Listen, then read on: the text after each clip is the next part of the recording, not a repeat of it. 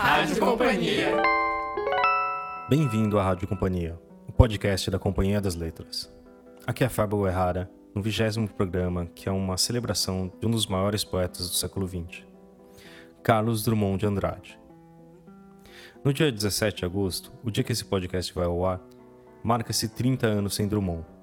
E no dia 31 de outubro, também conhecido como dia D, completaria 115 anos. A Rádio Companhia faz uma pequena homenagem a esse escritor tão importante para a literatura nacional. Temos aqui uma entrevista de Drummond à sua filha Maria Julieta. A conversa feita em 1984, o autor fala sobre poesia, crônica, processo criativo, amor, Deus e religião. Um mergulho no homem Carlos por ele mesmo. Agradecemos à família, especialmente a Pedro Drummond, por nos ceder esse documento tão rico. Eu, vou, eu separei aqui um trecho uh, do Murilo Marcondes de Moura, um dos especialistas da Fefelete em Drummond, uh, que ele ler para vocês.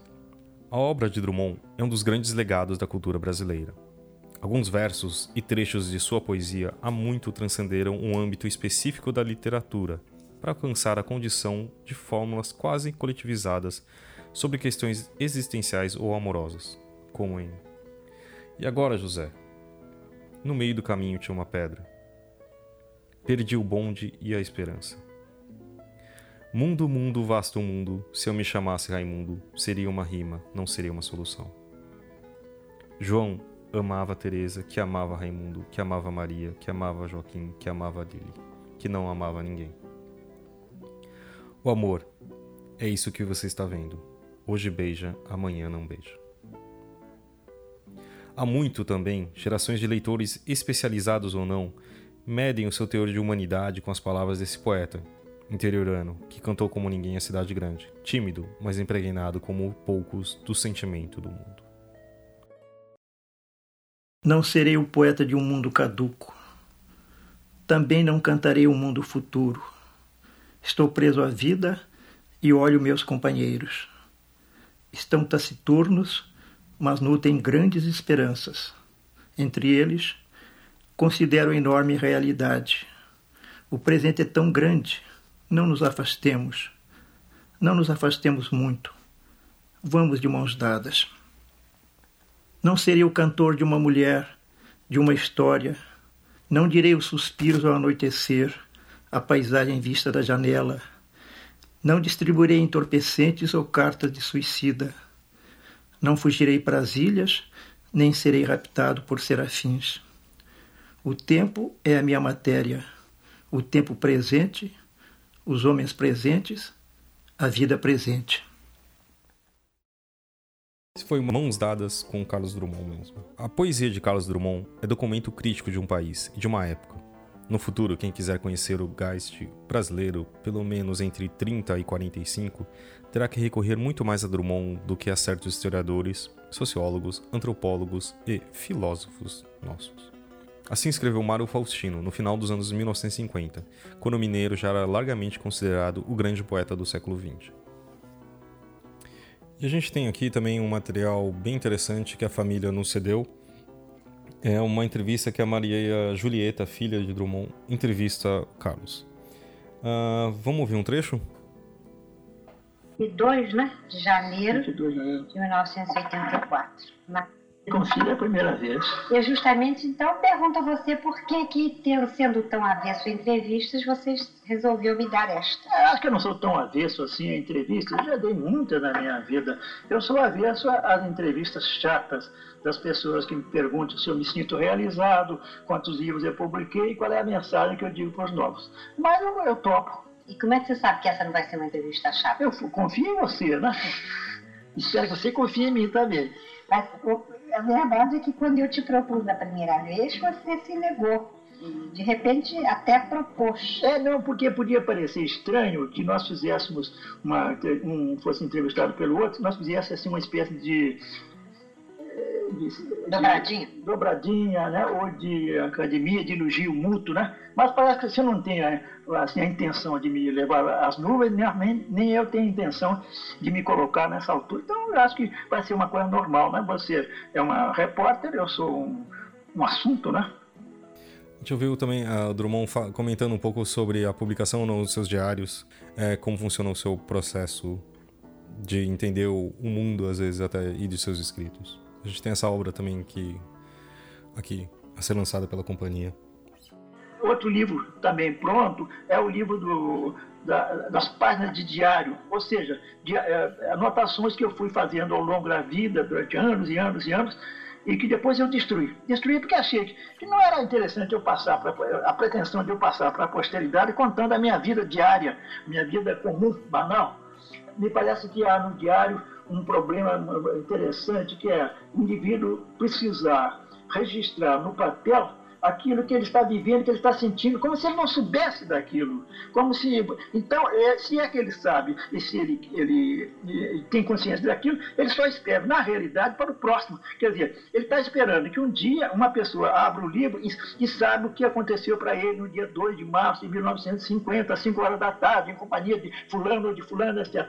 Mas não será uma, uma, uma forma de análise, de evitar o divã? Até certo ponto, sim. Mas, em geral, o diário que eu fazia, não é, eu não procurava aprofundar os motivos dos acontecimentos, nem a razão deles. Eu apenas narrava. Narrava, assim, um pouco tolamente, porque é, não tirava conclusões disso. Sempre achei muita dificuldade em absorver um fato e analisá-lo. Eu analiso sempre dias depois, anos depois. Então já não interessa a análise. Não era um desabafo também, às vezes até contra as pessoas? Mas era um, desabafo, era um, desabafo, curioso, que era um desabafo abafado, né? um desabafo para dentro. Não, eu não ia para a praça pública, eu não ia publicar em jornal, eu não ia transformar aquilo em, em nenhum ato público. Eu ia contar mesmo para mim. Então havia um pouco assim de... Narcisismo? De, masturbação, talvez, né? Uhum. Mas você expurgou isso agora, tem certas então, coisas que a maior parte você Folheando esses, esses cadernos, cadernos e mais cadernos que eu tinha, tinha contando que não valia a pena guardar aquilo. Mas, por outro lado, havia coisas ali que não eram propriamente esse registro imediato de fatos cotidianos. Eram a minha, a minha impressão de coisas que, de, fato, fatos políticos, por exemplo, da abertura política de 1945, que, que tem um certo interesse no momento em que nós estamos tentando fazer uma outra abertura. Então a gente pode comparar as reações daquele tempo e com as de hoje. Eram eh, lembranças assim de amigos meus curiosas, simpáticas, e que valia a pena conservar como uma forma de saudade e também porque era, podia influir para a, o registro da história literária. Então essas coisas eu conservei. Você, a outra parte você rasgou? o resto eu rasguei a minha maneira de rasgar, que é uma maneira que lembra muito a do Antero Quental, que foi é, lembrada pelo foi essa de Queiroz. Um dia o Essa de Queiroz encontrou o Antero Quental rasgando os papéis.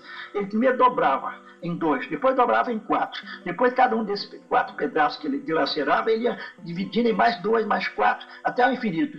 Então o, o Essa, eu não me lembro rigorosamente da frase. Quanta ordem na desordem. É, ó, oh, Antero, por que tanta ordem na desordem? Eu acho que a ordem na desordem é exatamente a maneira de corrigir a desordem, né? de, de passá-la limpo. Então eu, eu fiz isso, mas tive cuidado de passá-la. Né?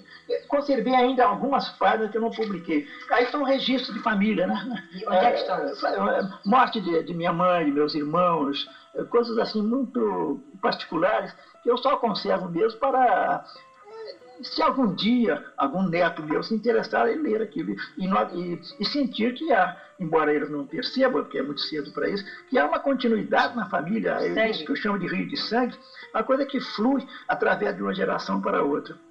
Eu fiquei assim, impressionado quando há pouco tempo uma sobrinha minha me escreveu dizendo que me viu na televisão e que eu fazia o gesto, com a mão eu fazia o gesto do pai dela, que era meu irmão.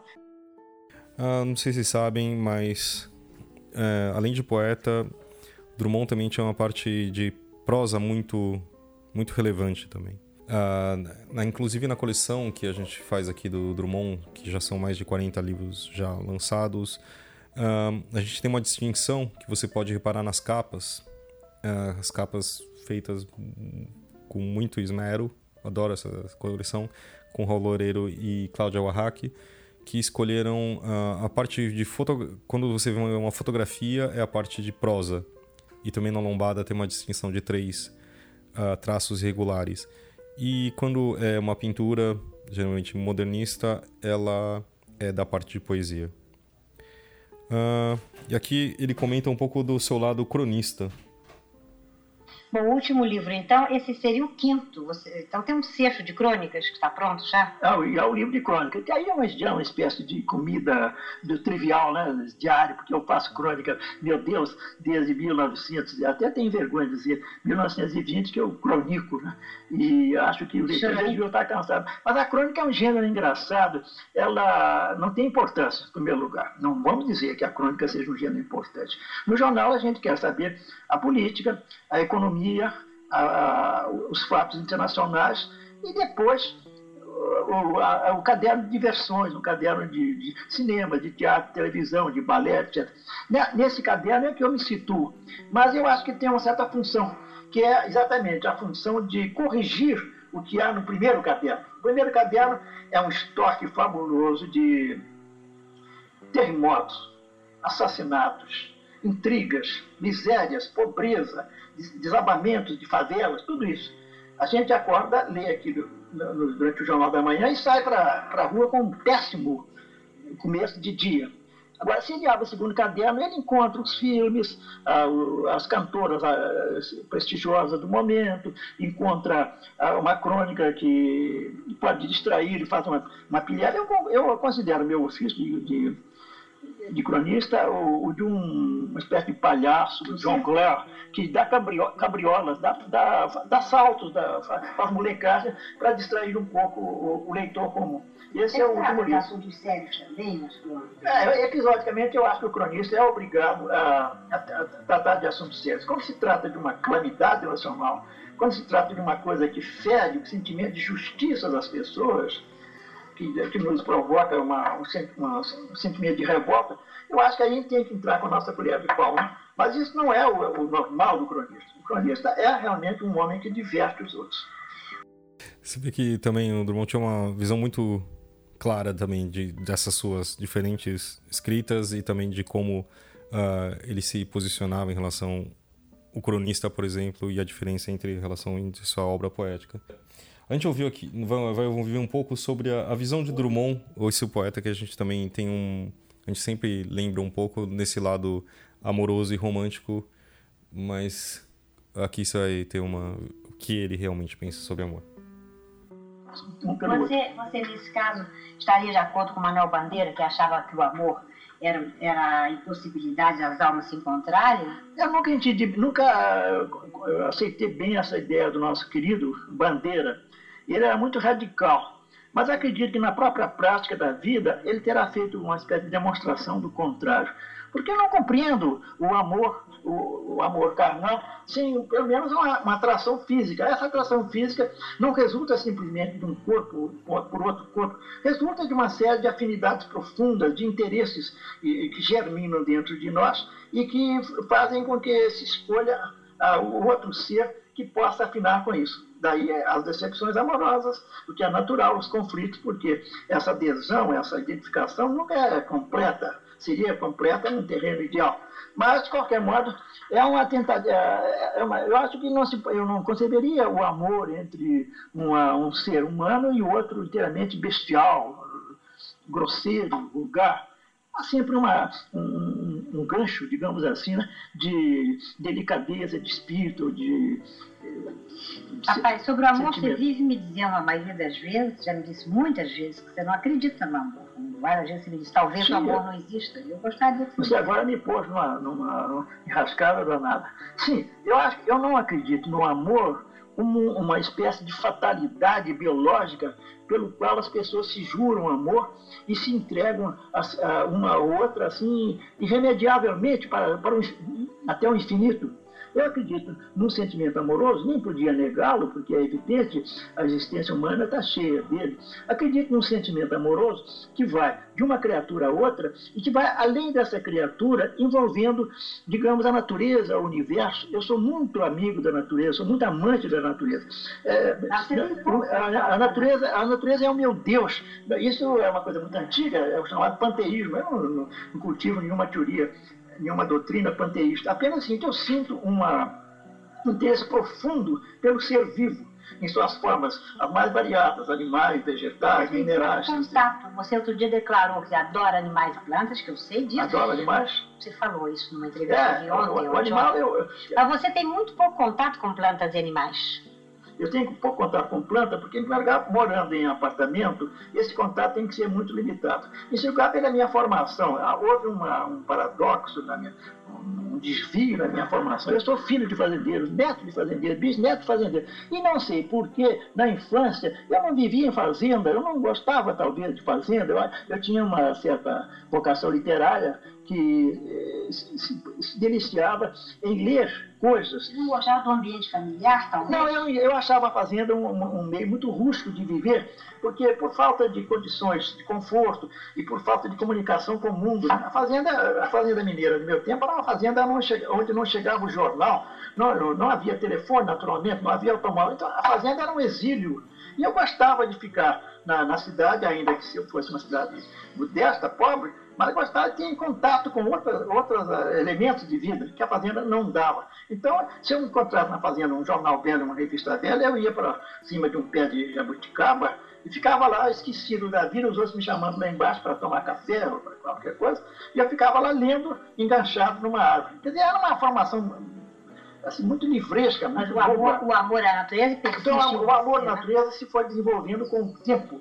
Eu me comovo diante de uma folha de árvore, planta. Me comovo diante de um pardal que apareceu na sua varanda, assim, inesperadamente, que não pode voar porque ele é um filhote, não sabe como ele chegou até ali. E ele se deixa pegar por você e, e agarra-se com as suas garrazinhas frágeis na sua mão, assim, com medo de cair. E você passa a mão nele, assim, suavemente pelo dorso. Ele se deixa acariciar porque ele está procurando um conforto. Ele, ele se, ele se perdeu da mãe. Então, se você consegue colocá-lo numa árvore, pelo menos você fica com a sua consciência tranquila, porque você fez o possível para salvar aquele bichinho.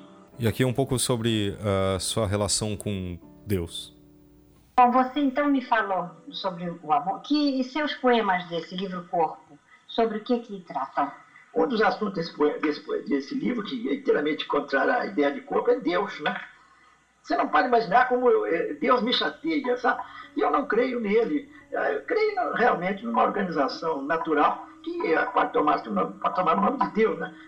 Esse argumento de que não era possível existir nada sem um, poder gerador, que seria Deus, eu, eu- eu não resolve porque eu, eu tenho que perguntar, então, quem é que criou Deus? Deus ge- gerou o mundo. E quem é que gerou Deus? Deus acha que tem que haver uma explicação? Não pode aceitar a coisa em si? de maneira, de maneira nenhuma. Então eu reluto. Agora, evidentemente, você tem, você tem que se curvar ante a, a, a ordem maravilhosa da natureza, que mesmo nos seus, dos, nos seus desequilíbrios, na- nas, na- nas suas crises sísmicas e outras, ela, é- ela é formidável, porque ela se recompõe, ela se reconstitui. E você já reparou quantos milênios são necessários para fazer uma montanha, e a montanha se fez. É, e para derrubá-la é difícil. Mas, de qualquer maneira, eh, então, esse sentimento de que há uma ordem no mundo, é, é isso, com todos os desconcertos trazidos pela condição humana, os animais vivem numa ordem. Cada um deles tem uma função, tem um programa e cumpre esse programa. Ele, eh, ele sabe como se alimentar, sabe como procriar, sabe como viver. E, então, ele tem realmente um estatuto que o homem não tem. O homem nasce, vive, morre procurando um estatuto e não chega a encontrá-lo, a não ser nos casos de, de felicidade, quando ele encontra eh, esse, esse estatuto na, na religião, na, na arte, na santidade, que é uma, talvez seja a forma mais difícil de todas, porque ela exclui o egoísmo, exclui a vaidade. E todo artista, todo eh, herói, faz muita questão de, de- da sua imagem e, e- e as- os seus bons atos, os seus atos valorosos, estão condicionados a esse desejo de, de imortalidade. Nenhum animal pensa em imortalidade, como animal também não, não, não, não Mas pensa em então, morrer. eu não entendi sua, sua- seu pensamento. Você aceita, admite, admira, é é evidente a ordem da natureza e esse desequilíbrio do homem, essa falta de estatuto. Mas você estava falando de Deus, então seria É, Deus Deus- que criou a é uma- natureza é uma- não criou o homem? Deus é uma incógnita para mim, sabe? Então eu não. Mas te preocupa demais. Não há né? nenhum. É, é, me preocupa, curiosamente, no sentido poético, né? Porque eu estou sempre fazendo poemas sobre Deus, Agora, com certa... Peraí, papai, mas a poesia, você não acha que... Você mesmo já disse que você não teve análise pela poesia. A poesia não é a sua forma de, de revelar as suas coisas? É, mas eu você seria, lá, eu seria incapaz, no cotidiano? Eu seria incapaz de fazer um artigo sobre Deus, com as, eh, as minhas dúvidas, ou as minhas reflexões, seria incapaz de discutir sobre Deus. Mas faz muitos poemas sobre Deus. Sem querer, um dia me meti numa discussão sobre Deus com uma pessoa que foi ligada à minha família e que tinha argumentos terríveis contra a existência de Deus. Eu não tinha a favor, mas para provocá-lo, eu, eu, tratei do assunto e, fui derrotado. Calei a boca, porque não, realmente não me interessava provar, você diz, tentar provar a existência de Deus. Se você não se interessar, você não faria poemas sobre Deus. É, mas é, um, é, um, é uma... está dando a sua poesia no sentido... Eu acho que Deus, para mim, está incluído na, no, no, grande eh, painel da, do mistério da vida, né?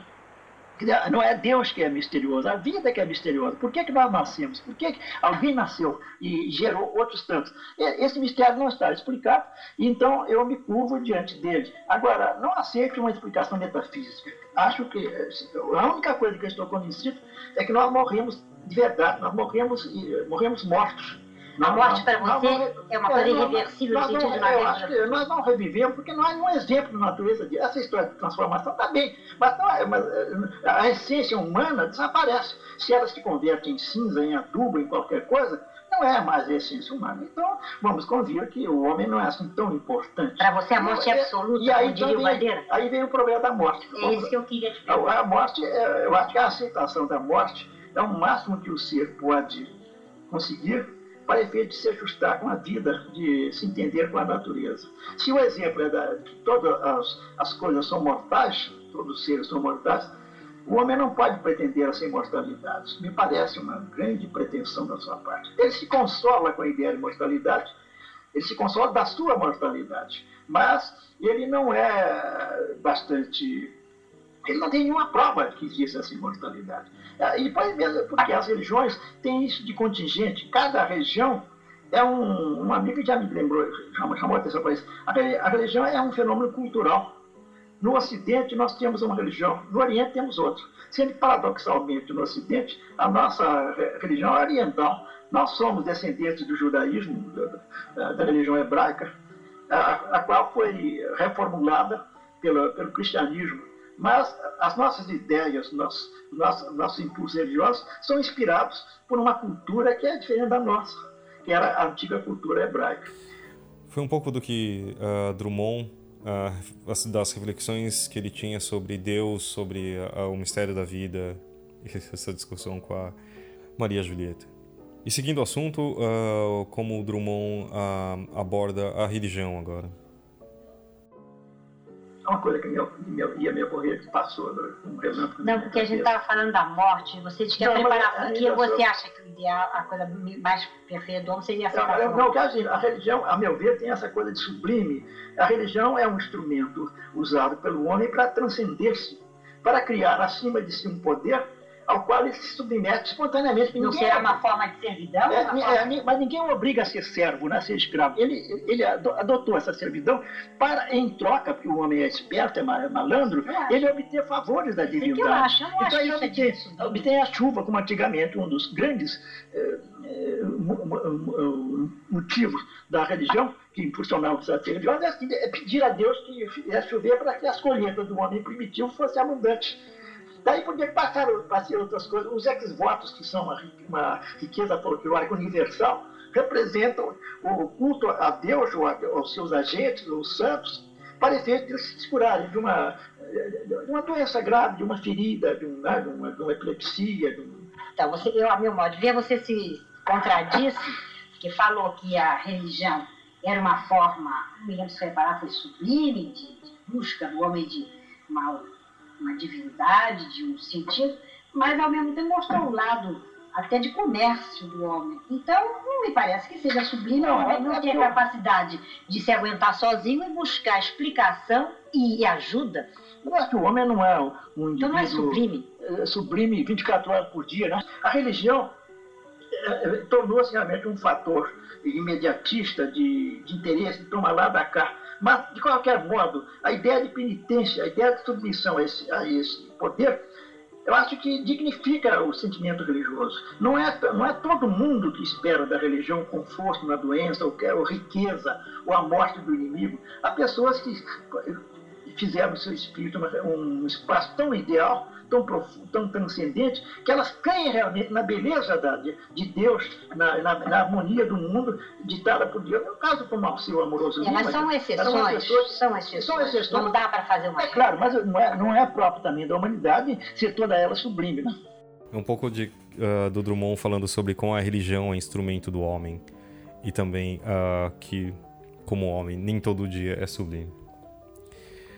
Agora o Drummond vai falar um pouco de como ele, ele mesmo diz, como me adaptei à vida. Você considera, então, por exemplo, é uma pergunta um pouco pretensiosa, mas você acha que sua missão foi cumprida ou está sua vida? Não, eu realmente nunca, nunca senti que eu tinha uma missão a cumprir nada. Sua vida tive... foi feita, está realizada? Você está satisfeita foi... com ela? Minha vida foi Você tá feita ao, ao sabor do acaso, né? a minha revelia, por assim dizer. Eu me adaptei à vida que me impuseram, que me traçaram. É verdade que eu contribuí pouco para modelar a minha vida. Eu não estudei praticamente, essa é a verdade. Eu fico muito espantado quando as pessoas falam dos meus conhecimentos, da minha sabedoria. Não tem nada disso, isso é uma palhaçada, é uma pataquada. Eu não estudei, eu fui muito vadio, fui muito displicente com relação à formação de uma carreira, ao, ao projeto arquitetônico de uma vida, nunca, não tive nada disso. Então, até que eu não me queixo, pelo contrário, eu fui muito bem servido pela vida. Um dia você me falou que se considerava um homem feliz. É, nesse sentido eu sou um homem feliz, porque eu não fiz força para viver, eu não sofri grandes traumas na vida, tive um grupo de amigos que me eh, ajudou muito, me, me, me apoiou, me, me, incentivou, me salvou do desânimo, que era uma tendência natural do meu espírito. E, uh, eu acho que você dá um valor excessivo a esses amigos. Eu estou de acordo que os amigos ajudam, mas é inútil ter bons amigos se a pessoa não tem dentro de si uma capacidade de se salvar. Você permanentemente fala na, na dívida com seus amigos, eu entendo, é certo, mas acho que você exagera. Não, não, porque... não exagero não, porque não adiantaria ter essa pleiade de amigos? Eu admito que eu tenha procurado corresponder à confiança, ao estímulo que eles me deram. Mas, de qualquer modo, basta dizer o seguinte, que de 1930 a 34, e de 34 até 62, até 45, e de 45 até 62, eu, eu estou fazendo eu sei, essas divisões porque são fases de, de, de diferentes empregos. Eu vivi trabalhando com amigos meus, que eram meus superiores, e que não se consideravam meus superiores, me tratavam de igual para igual, me davam toda a liberdade. Então isso eu acho que é um privilégio que Pai, não, é todo mundo eu, que tem na vida. Não é para te elogiar, mas eu acho que você sempre foi um funcionário muito bom. Muito responsável. Eu fui um funcionário rígido, bom até certo ponto, porque eu também tinha os meus caprichos, as minhas idiosincrasias, os meus repetes. Então, nem sempre eu, eu fui um funcionário agradável mesmo porque quando eu, eu tinha da, da, o sentido do serviço público, foi a, a, minha vida foi toda ela passada no serviço público, eu tive do, do serviço uma noção ainda um pouco errônea, que era uma noção mineira, onde os, os costumes eram mais acomodados, a vida era mais aconchegada, então havia um certo respeito hierárquico, havia uma certa tradição de disciplina. Eu vim para o Rio e encontrei um ambiente completamente diferente. A gente viu um pouco da vida profissional como servidor público de Drummond e agora a gente vai ver um pouco de, da sua vida como poeta. E, e você acha que a velhice, o tempo, é, te ensinou muita coisa? O que, que você pode me dizer sobre essa faixa etária? Que a gente tem que chamar de velhice mesmo, né? Os 81. Eu acho que a velhice não me ensinou. De resto, eu acho que a velhice não me ensinou muita coisa. Ela me teria ensinado se eu tivesse uma militância na vida política, na vida militar, na vida literária. Eu digo bem, na vida literária, porque eu não me considero um literato assim, profissional. O que, que você é? Eu sou um funcionário público aposentado e um jornalista em atividade. E nas horas vagas, como diz Camilo Castelo Branco, nas horas vagas, porém, eu sou um literato. Não sou um literato. O que, que, é um literato para você, então? Se você para mim era um homem, era um modelo talvez americano, principalmente europeu, né? culto francês, inglês, de um homem cuja vida consiste em fazer livros. Você não então, fez 35 Eu não fiz nenhum livro até hoje, confesso a você. Não, nunca, nunca fiz um livro. coisas? Eu, eu, eu fiz colagens de textos que se chamam livros, mas na realidade eram crônicas, eram versos esparsos. Eu nunca me sentei para fazer um livro, assim, no sentido rigoroso da palavra. Eu novamente discordo de você. É. Eu acho que você não é um ficcionista, quer dizer, não é escrever um livro, nem um ensaísta, escrever uma coisa que tem um começo, meio e fim. Mas a literatura não é só a ficção, não é só isso. Você, você quer dizer que você não dá à poesia o valor de um de uma obra, são vários poemas. Eu dou, dou extrema importância à poesia. Tanta importância que eu acho que eu sou, eu sou um mau cultor da poesia. Eu não me considero uma pessoa que se dedicou à poesia como um valor uh, superior. Não, pelo contrário, eu fiz a poesia, mas em primeiro lugar, nos primeiros tempos, durante um longo tempo, eu fiz uma poesia da qual eu necessitava para me purgar, para me exorcizar, para me livrar dos meus demônios, dos meus problemas. Da minha eu, sempre muito, eu era muito complicado. Então eu acho que a, a poesia me deu essa, uh, esse benefício.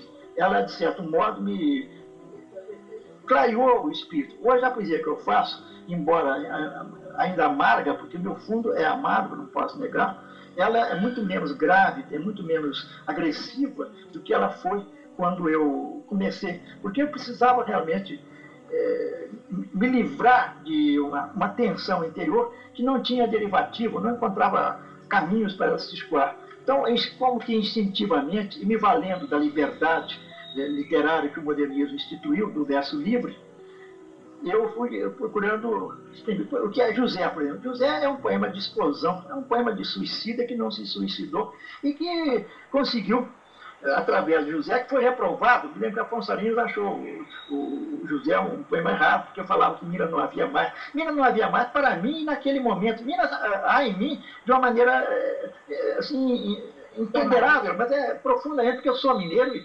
e, e se há uma coisa na vida que eu sou, eu não sou brasileiro, eu sou mineiro. Mas então, aquilo era um momento de desespero em que eu não tinha nada, não tinha Minas Gerais, não tinha eh, nenhum apoio nenhum cavalo para fugir. E essa imagem do cavalo é natural numa pessoa que era filha de fazendeiros. E para a ideia de ter um cavalo arriado à sua porta é muito importante, porque o cavalo é uma, dá uma ideia de liberdade, uma ideia de expansão, né? que eu não, que eu não tinha em mim. Eu não, eu, aliás, eu mal sabia andar a cavalo. Então, é, o poema valeu para mim como exorcismo. Agora, depois, eu então já não sinto a necessidade de exorcismo. Então, produzo menos, escrevo menos. A, a fase mais produtiva da minha vida foi a fase social em que eu estava muito imbuído, imbuído de ideias, de ideais políticos, não de ideia, porque eu nunca tive ideias políticas, sou muito, muito pobre disso, mas de ideais políticos, e eu, através da poesia tentei dar a minha contribuição. Essa tentativa foi frustrada. Eu fiz versos que causavam certa impressão, que até hoje são lembrados como sendo poesia social, mas na realidade elas não me conduziram a caminho nenhum. Conduziram a um começo de militância política no jornalismo, sem compromisso partidário com o Partido Comunista, mas que me decepcionou tão profundamente que eu não quis mais saber daquilo. Então, refluí para uma poesia mais metafísica, mais interior. A gente vai ver um trecho das reflexões dele. Já nessa entrevista, ele estava com 82 anos e um pouco sobre a, a idade, sobre a visão dele sobre o mundo. Mas o fato de eu me considerar parece que é relevante. Mas o que, né? que é ruim na velhice? O que, que é ruim na velhice? É, o que é ruim na velhice é a velhice. É o fato de que o Pedro Nava já assinalou de você perder uh, as coisas essenciais dos sentidos. Né? Você não, os sentidos não responderem mais aos seus, seus chamados, aos seus impulsos. Alguns sentidos, né? De uma geral, todos, né? Porque ah, eu acho, por exemplo, vista, ouvido, são os mais importantes de todos, né? Paladar, não sei. É, o paladar, tá, o paladar, acho que eu que peguei uma peça nele, porque como eu sou um paladar, o meu paladar é mais negativo do que afirmativo, eu gosto de poucas coisas, sempre gostei de poucas coisas, não me dou mal não, porque continuo comendo as mesmas poucas coisas que eu comia antes. E o, para mim a coisa ideal é chocolate. Então até hoje você me trouxe chocolates hoje, eu fiquei até grato por essa lembrança. Se você me trouxesse cigarro, eu não me diria nada, né? Porque eu não fumo. E se não for indiscreto, em relação ao amor, como é que a velhice funciona? O sentimento amoroso e o sentimento erótico é a última coisa que desaparece no homem, é a minha experiência. Desaparece que são os meios físicos de uma realização total. Mas eu acredito que é, aí então a parte ideal do amor é, é, prevalece sobre a outra. Nós, se somos capazes de cultivar o sentimento amoroso sobre uma forma, digamos, mais moderada ou mais ideal, de qualquer maneira nós estamos assim dia com amor. Não se pode exigir do, do, do velho aquilo que se exige de um, de um rapaz apaixonado. Mas né? ele ama, né? Ele ama e pode amar profundamente? Bem, qualquer ser vivo ama, né? Se não ama, é um, é um degenerado, né? É um, é um infeliz. Antes da gente passar para a política, que já tinha entrado, você. O que, que, você acha? Qual é a sua relação com a sua família? O que você acha da sua família aí? Minha família? É, sua família. Ah, eu tenho, da sua filha, o que, que você eu acha? Eu acho que eu tenho uma sorte de ter uma família muito pequena. Mas que eu não seria capaz de responder qual, qual era a minha conduta, o meu comportamento de uma família numerosa de 10 ou de 8 filhos, que eu acho que cria problemas insolutos. Nas condições atuais, eu acho que uma família pequena é, uma família pequena foi, mesmo antes dessas atuais condições, sempre foi, sempre foi a mais conveniente para mim, porque eu confesso que eu sou egoísta. O meu egoísmo consiste em pouca coisa, em ficar quieto, em me proteger numa campânula de vidro dos choques, dos ruídos, das chateações do, do, do, da vida circundante. Então, uma família menor traz muito menos problemas do que uma família grande. Nesse sentido, eu acho que estou satisfeito com minha família, eu não tenho nada a me queixar de você, não. Pelo contrário, acho até em você uma grande afinidade comigo, uma, uma grande boa vontade de aceitar meu, meu modo de ser particular, e eu procuro corresponder a você dessa maneira. E mesmo em 84, uh, Drummond tinha uma relação bem pessimista à política naquele momento. Vamos ver agora, é, você falou sobre a sua atuação política, é, que não houve, sobre o jornal em que você se decepcionou profundamente do comunismo. Como é que você vê o momento político atual? Você sempre tem uma coluna muito marota, muito picante, muito, você está sempre muito atento e Sim, mas, mas é uma coluna que, que não, não entra a fundo na análise dos acontecimentos. O Jornal de hoje tem tantos comentaristas políticos, alguns são tão sagazes, que seria, da minha parte, uma, uma tolice eu entrar nesse campo, porque o comentarista político brasileiro, no Rio, em São Paulo, em Brasília, é, um, é uma pessoa muito bem informada, ele tem contato com os políticos, com os ministros, com os governantes, então ele sabe o que se passa de público e aquilo que se cogita nos, nos, nos, nos subterrâneos, né, nos bastidores. Ele tem uma, uma sombra de informações que eu não tenho. Eu analiso a política através daquilo que o jornal me dá. O jornal não dá tudo, nem pode dar tudo, porque muita coisa é contada em, em, confiança. E muitas vezes o jornal não, o jornal não interessa focar esse ou aquele aspecto, por mais isento que seja. Então eu, eu tenho uma visão muito precária da, da, da vida política. Eu não estou de minha... acordo, acho que você é muito rápido e pega mas, muito bem. Mas a minha visão é pessimista. Você disse é pessimista, porque eu sou uma pessoa que desde 1910, quando eu ia fazer oito anos, eu tinha sete anos e pouco, eu me apaixonei pela candidatura de Rui Barbosa à presidência da República contra a candidatura do Marechal Hermes da Fonseca. Você falou isso aos 80 anos, lembra? É, então eu eu vibrei muito com aquilo, nós ganhamos em Itabira e perdemos no Brasil. A coisa foi tão perfeita que o, o Marechal Leão foi eleito. O Brasil é um país de poucos eleitores naquela ocasião, as mulheres não votavam, por 400 mil votos redondos. Não tinha nem 400 mil e um, nem 399 mil. 999. Eh, é uma coisa, foi uma, uma matemática mesmo de perfeita, elaborada nos escritórios, no, no gabinete, para não dar mais nenhuma dúvida. E então o Lula foi derrotado. Depois disso, eu fiz a campanha da, da, acho que é, do Nilo Peçanha contra os Tubernados. Também fomos derrotados.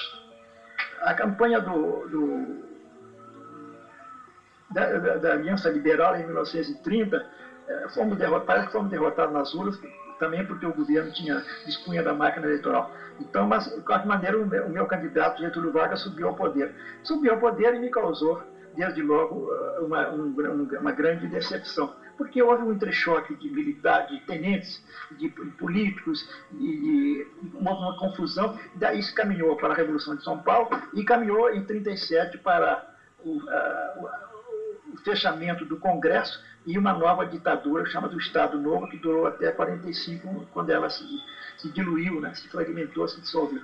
Então, ao longo da vida, depois disso eu votei, votei Jânio Quadros, né? então foi aquela coisa que nós vimos, aquele, aquela decepção profunda.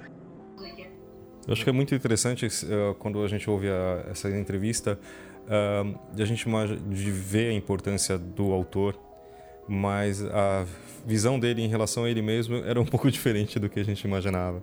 E a discussão, acho que constante com a, com a Maria Julieta é um pouco isso, de, de ele sempre se ser muito depreciativo, muito de se desculpando por ser o que ele é, ser muito uh, humilde, até um pouco demais, assim, rebaixando, por exemplo, falar que ele uh, da, rebaixar assim a poesia, que ele fazia uma poesia mais ou menos de certa forma, é um pouco que hoje a gente vendo em perspectiva histórica é um pouco hum, estranho, no mínimo.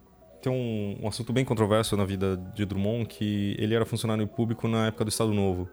Uh, e ele comenta um pouco isso, sobre ser funcionário num regime tão ditatorial. Como é que você pode trabalhar durante o governo do Estado Novo? São já várias pessoas já... É, essa pergunta é boa, porque muita, já, já, eu já tenho sido acusado de ter é. sido um instrumento do Estado Novo. Se é uma coisa de que eu não tenho remorso, de arrependimento, é exatamente dessa, porque eu não fui instrumento do Estado Novo. É preciso... Como é que você podia coordenar o seu trabalho assim, de... havia, Eu tive um companheiro de colégio, colégio Arnaldo em Belo Horizonte, que mais tarde se tornaria político e que era meu amigo pessoal durante esse tempo todo. Chama-se Gustavo Capanema. Esse homem me chamou para ser auxiliar. Eu pergunto a você, qual é a pessoa que, tendo um amigo íntimo, uma pessoa muito chegada a você durante anos e anos, que convida você a trabalhar para ele e que você recusaria? Esse homem foi ser ministro do Getúlio Vargas num período constitucional de 34 não era ditadura. O Getúlio tinha sido eleito presidente da República e depois de exercer o governo provisório. Não, não indaga se a eleição foi pura, se não, se não houve manipulação de votos entre os congressistas. Havia também os deputados de classistas que eram eleitos. Os, os, os, os operários elegiam deputados, os industriais elegiam outros. Quer dizer, era uma representação de classe muito duvidosa, porque o pessoal não era representante do povo, era representante de um segmento.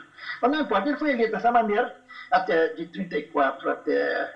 É, 37 ele governou constitucionalmente, queixando-se muito que a Constituição não o deixava eh, governar. E então eu, com a maior pureza do mundo, trabalhando com meu amigo Capanema, me sentia à vontade. Quando houve o choque, ele fechou o Congresso e instituiu a ditadura, realmente, eu podia ter saído. Não saí, porque o Capanema não saiu. Porque a, o meu vínculo era com ele, Capanema. E é, outra coisa, mas o meu trabalho no Ministério nunca foi político. Você não teve casos de consciência? Não houve situações que te criassem problemas de consciência? Não tive nenhum problema de consciência, porque não, né? a minha função era estritamente burocrática e junto ao meu ministro. Então, estabeleceu-se entre nós como que um acordo tácito. Ele se incumbia da, da programa, do planejamento das grandes reformas que ele fez e que realmente são hoje marcos históricos na cultura nacional e no ensino, e eu ficava encarregado da burocracia, de encaminhar os processos, os processos de auxílio a, a hospitais e casas de saúde pelo Conselho Nacional de Serviço Social, os processos de subvenção a, a companhias teatrais, os processos de eh, aposentadoria, de promoção, de nomeação de funcionários, até de servente. O presidente da República assinava tudo. Um servente era nomeado e exonerado pelo presidente da República. Não, é incrível essa coisa. Então, a massa de processos dessa natureza, de pessoal, era enorme. E passava pelas minhas mãos e tinha que ser encaminhado ao presidente da República. E o, meu, o nosso ministro, o meu ministro, que era um trabalhador, trabalhava dia e noite sem parar, e não trabalhava só no papel, trabalhava com a cabeça, trabalhava combinando projetos, chamando pessoas dos estados, até do exterior, para discutir com eles esses problemas. Ele não podia dar conta daquele expediente terrível e, por assim dizer, inócuo. Já o presidente da República, Getúlio, gostava disso. Tinha a impressão que ele passava as noites inteiras não, Getúlio Vargas, Getúlio Vargas com uma assinatura muito caprichada, muito correta. Você tem. Qual é então é o seguinte, eu fazia isso. Qual era a ligação que eu tinha com o governo? Eu nunca fiz um discurso elogiando o presidente da República. Nunca escrevi um artigo elogiando o presidente da República. Nunca colaborei nas revistas de cultura, revistas literárias do, do governo. O DIP, Departamento de Informações, que no fundo era um órgão de censura, mantinha uma revista de alto nível chamada Cultura Política. Era mensal era uma revista, um volume grande, contendo artigos sobre a situação brasileira e comentários, naturalmente, elogios ao presidente da República. havia os, os, literatos de então, um homem como o Prudente de Moraes Neto, que era uma pessoa impoluta, colaborava nessa revista. Marcos Rebelo, que era uma pessoa mordaz e também independente, colaborava nessa revista. E assim muitos outros. Eu jamais colaborei. Jamais uma linha. Então eu pergunto, qual era o compromisso que eu tinha com a ditadura? Nenhum. Eu, além do mais, é uma circunstância apenas burocrática, mas que, a meu ver, tem significação para quem entende o mecanismo burocrático. É o seguinte, eu não fui nomeado por decreto de Getúlio, eu fui nomeado, eu fui eu fui designado por uma portaria do ministro, naquele tempo, o chefe do gabinete do ministro era designado por ele, e não pelo presidente da República, como parece que passou a ser depois, passou a ser um órgão de um cargo de confiança, passou a ser um cargo de função que era, e cargo de confiança do governo. Então, eu não tinha cargo, eu não, eu, eu não contava tempo de serviço, eu não tinha ordenado, eu tinha uma gratificação. Eu recebia aquilo por verba interna. Não havia absolutamente vínculo empregatício, por assim dizer. Eu podia sair de uma hora para outra sem direito a nenhuma indenização. Fiquei lá com ele de 44 até. Não, 34. de 34 até 45, porque ele achava que eu servia bem a ele. E eu tinha prazer em servir a ele. Era um amigo excepcional, de, a, quem eu, a quem eu estimo a quem eu venero.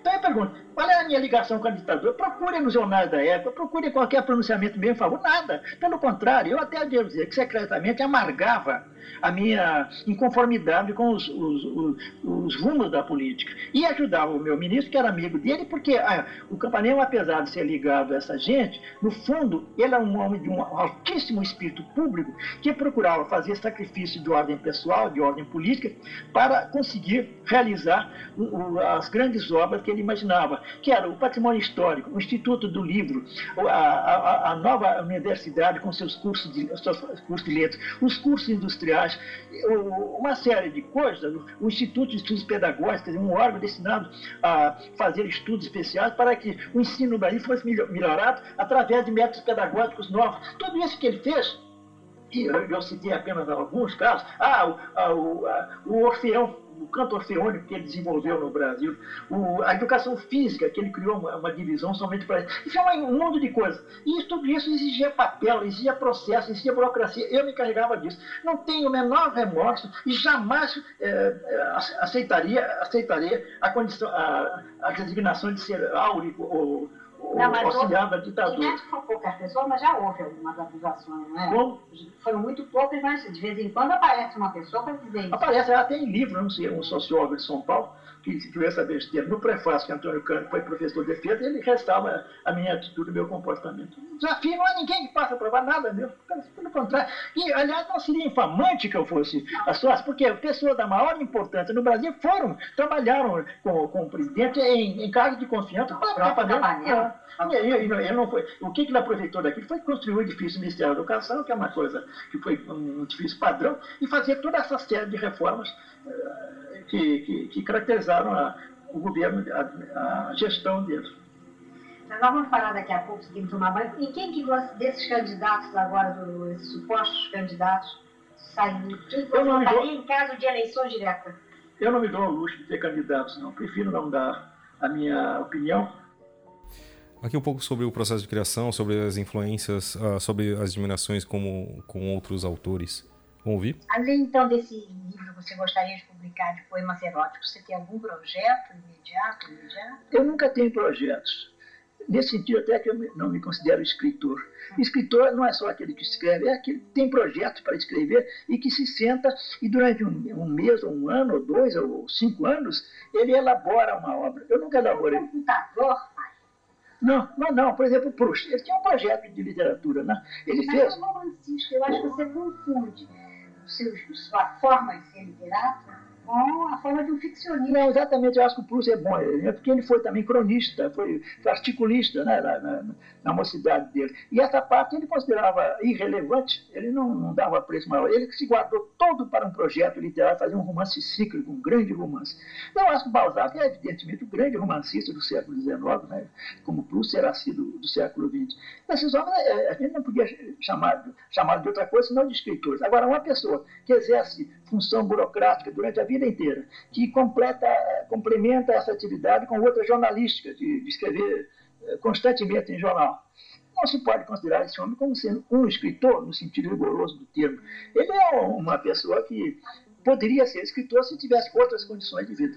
Você não tem então nenhum plano. Você, não, não tenho, graças a Deus. Quando no ano passado você teve uma oportunidade até de escrever menos vezes no jornal, você achou melhor escrever três. Você disse que achava mais fácil, eu acho mais difícil. Ah, não, isso é o seguinte, você tenha paciência. Eu penso de outra maneira, eu quero o seguinte, realmente houve uma possibilidade de eu escrever, de três crônicas por semana, fazer uma só, ganhando meu salário. aparentemente é uma, uma coisa ótima, né? como também seria ainda uma super ótima não escrever nenhuma crônica por semana e ganhar o mesmo salário, né? com todos os ajustamentos que a lei faculta. Não, o que é o seguinte, para quem está habituado a escrever, um certo ritmo de trabalho me parece indispensável. Eu tive o, o o problema, eu tive a, a, possibilidade de escrever duas vezes por mês no mesmo jornal, para um suplemento literário do Correio da Manhã. Então, como eram 15 dias, eram duas semanas, eu descansava muito.